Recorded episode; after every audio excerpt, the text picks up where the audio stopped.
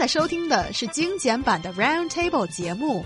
关注我们的微信公众账号 EZFM Round Table，点击页面右下角弹幕 view，可以收听往期节目或者参与直播互动。Since the beginning of 2017, another round of heated debate on the advent of property tax is simmering. The Communist Party of China's Central Committee and State Council, China's cabinet, pledged breakthroughs in government allocation of resources to address problems such as over-reliance on administrative measures this January. It mentioned under the precondition of supporting a national unified market, China will continue to encourage regions to explore innovative measures in urbanization, SOEs, regional financial markets, property tax, mm -hmm. health and elderly care. And the phrase property tax pops up and it's OMG. garnered the attention of everyone as mm -hmm. if the other important issues are not so important anymore. And Chinese people are very good at reading between the lines when it comes to national policy documents. So guys, what is this property tax and are we seeing it in the near future? Yeah, uh, so according to a post by Xiake Island, the WeChat public account under the overseas version of People's Daily, the guideline just mentioned the concept of property tax, but many media reports focused on the interpretation of this tax. And such reports have appeared in the WeChat moments of many people. The interpretation on the property tax seems to make readers neglect the other changes mentioned in the guideline. A property tax is a levy, uh, basically the something amount you have to pay for the value of a property. The tax is levied by the governing authority of the jurisdiction you belong to, basically where your property is located. It's collected from the property owners of the property based on the residential value of the apartment or whatnot and uh, the income. Uh, so, as I understand too, if you're renting out the property, the rent income also is taxed on the property. So, we have how it's kind of going to be charged. So, if you buy a house, the amount to be taxed will be the original property price minus a certain percentage. So, basically, let's break it down like this you buy a house. Uh, let's say for 1 million RMB, okay? Um, 10 to 30%, and that is the percentage between those two numbers is decided by a, maybe a certain provincial government or whatnot. Some governing body decides that for your jurisdiction. And uh, so that is saved. That's yours. That's not taxed, right? But let's say in this uh, governing body uh, or jurisdiction, they say, okay, 1 million RMB, 30% uh, of that we can't touch, okay? But the 70% we're going to tax by 1.2% every year. So actually, doing the math, you find out that 1.2% of 70% of 1 million RMB is only 8,400. So not such a big number, but at the same time, I think we got to keep in mind that this is something new for property owners to be paying. Even if it's not necessarily a, a, huge sum of money, it's on top of many other fees and, and other taxes you have to pay when you own uh, property.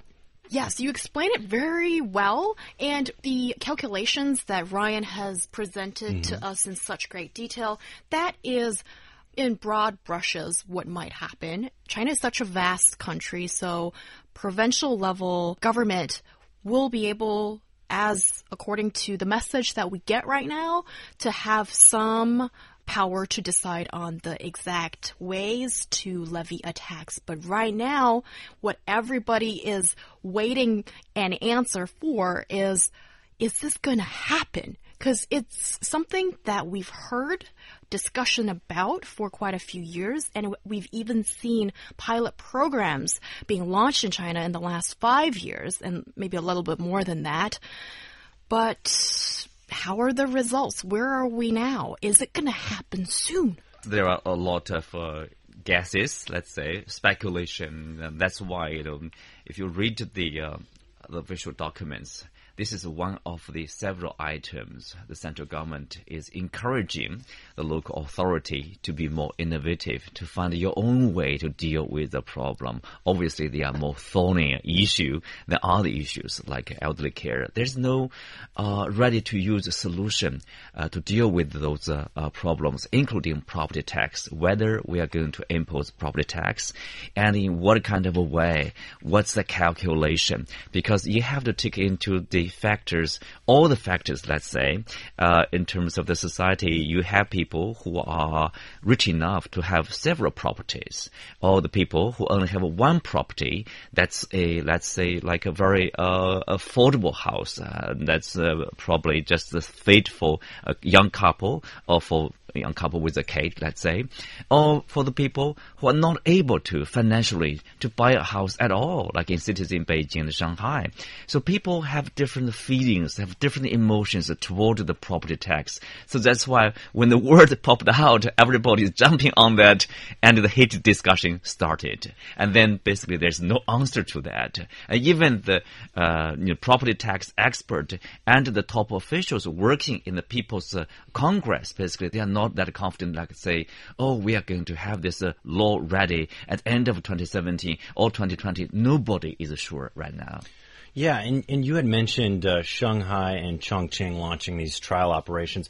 But at the same time, I would say that what their property tax uh, pilot programs or whatnot, what they were doing, it only affected a limited number of people. And I'll describe to you these limited number of people. So like in Shanghai, Shanghai launched their pilot program in January 2011 and it affected newly purchased second houses um, and first houses purchased by residents without local hukou household registration. Thank Sorry. you, Lan. Mouthful. a mouthful there. You can see that this kind of property tax was kind of maybe making it so that all these houses could be um, freed up for maybe the the locals that live in Shanghai, so they could uh, not people aren't buying second and third houses, and and there's houses enough for everybody, and it's not people coming from other areas of China and buying uh, you know property in Shanghai, so it would disenfranchise anyone that's living in Shanghai. So I think that property tax was very much uh, created to kind of help uh, the local Shanghai people, and then Chongqing. Chongqing also collected its first property tax on individual housing of over 6,000 yuan. Uh, this included newly purchased high grade, expensive housing. Basically, as I understand, their first property tax was for the more affluent housing, these kinds of things. So basically taxing the really expensive housing.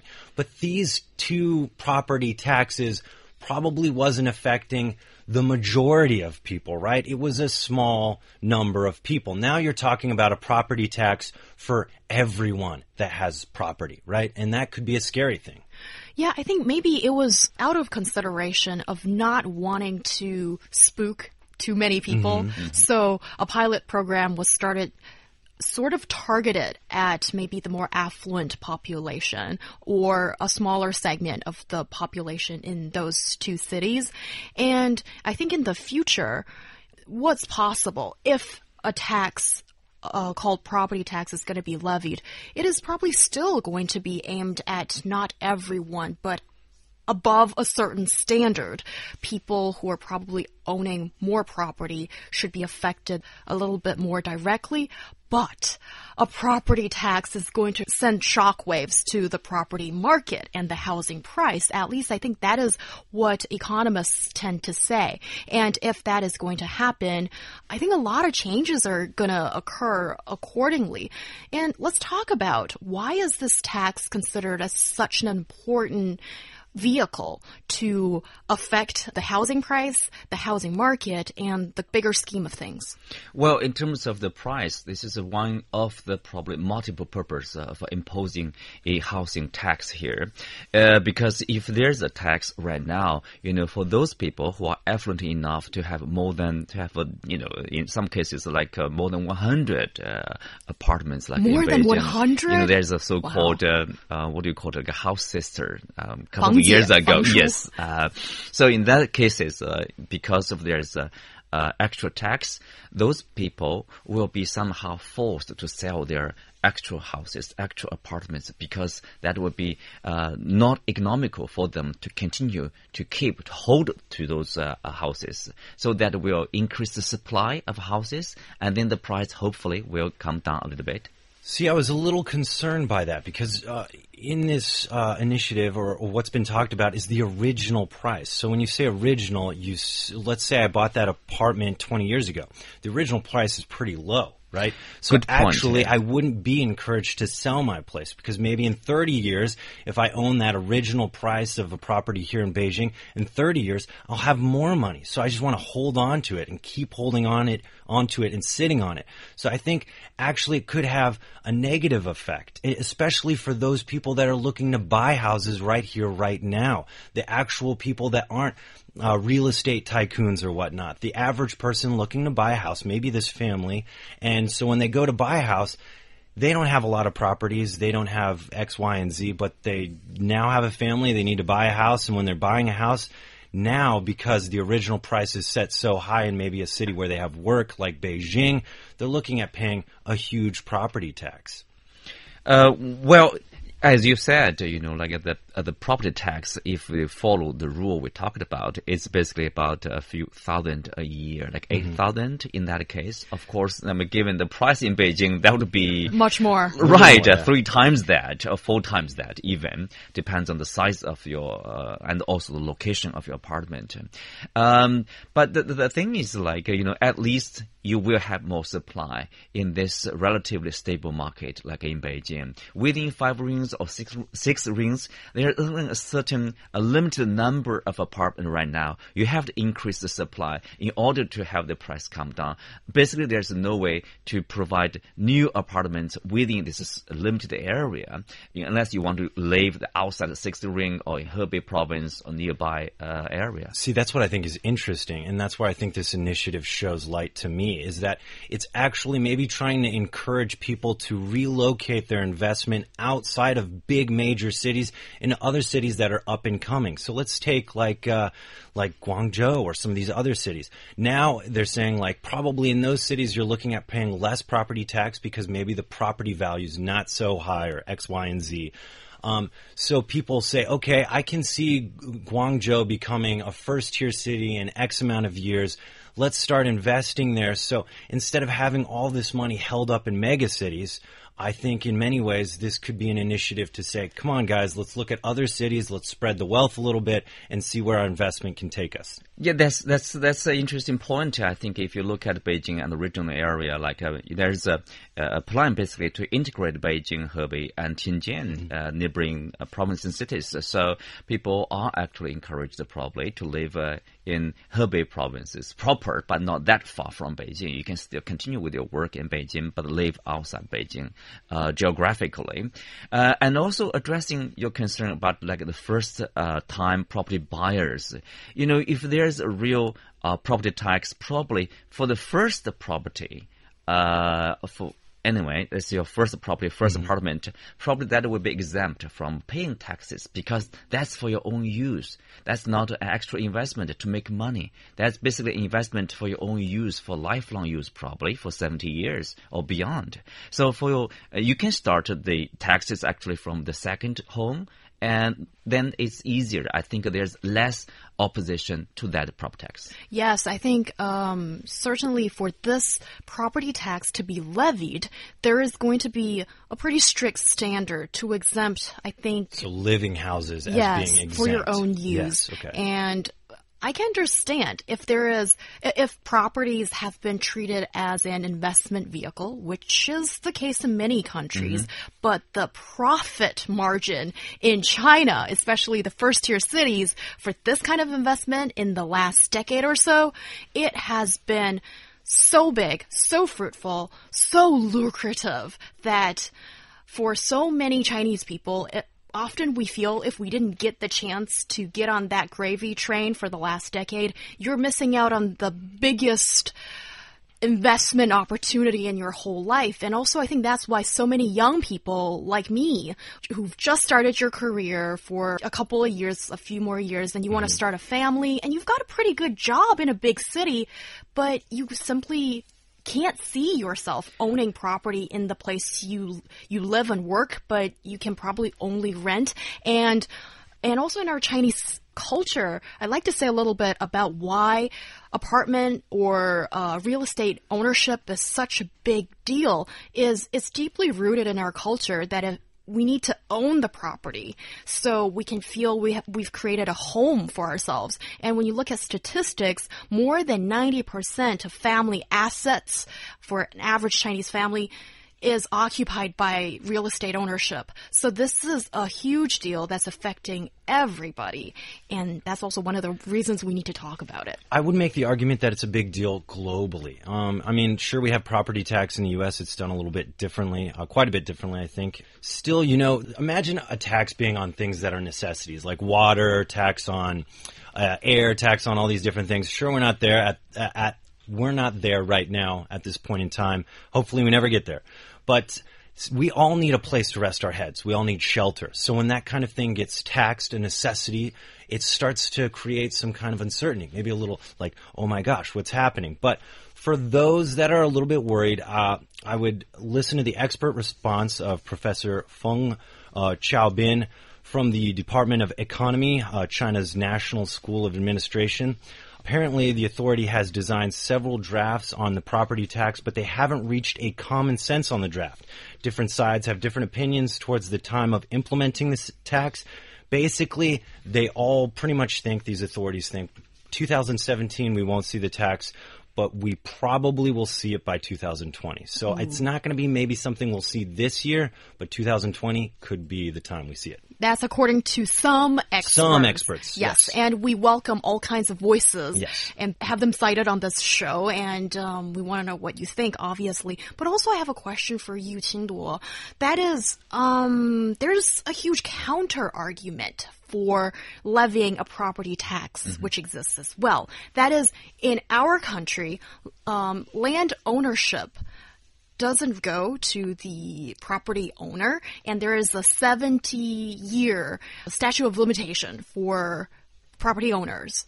And also, when we have purchased the property or the apartment, there were multiple taxes that were already collected when we made payment.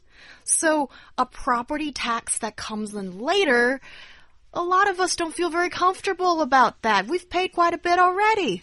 But remember, I mean, whatever you call it, um, um, if the government decides that there's a necessity to impose such a tax, and then and we'll go ahead with it.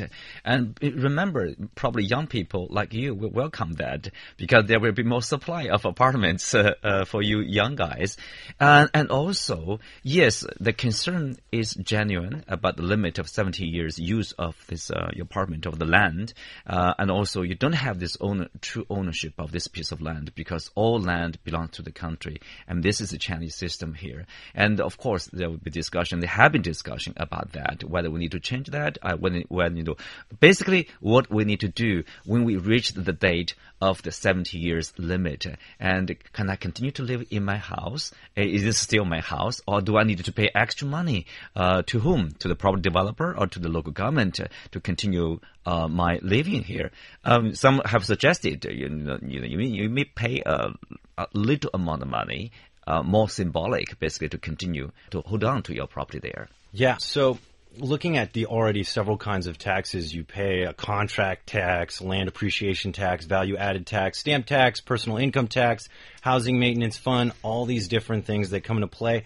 And then also maybe you're one of these people that are living in new commercial housing areas like uh, that are that are in like Shenzhen, Suzhou, or Dongguan, which grew really rapidly last year with I guess the year on year increase of the value of property uh, being 56 percent for Shenzhen, 43% for Suzhou, and 38% for Dongguan. So you're having these areas that are already seeing like prices of apartments go up. You're already paying so many in taxes, and then you just found out we're going to have to pay more tax. So yes, it's a scary thing. I think uh, it's going to take time, though, because you know, let's take uh, Guangdong province, right? Uh, you have Guangzhou, and then maybe you have other smaller cities.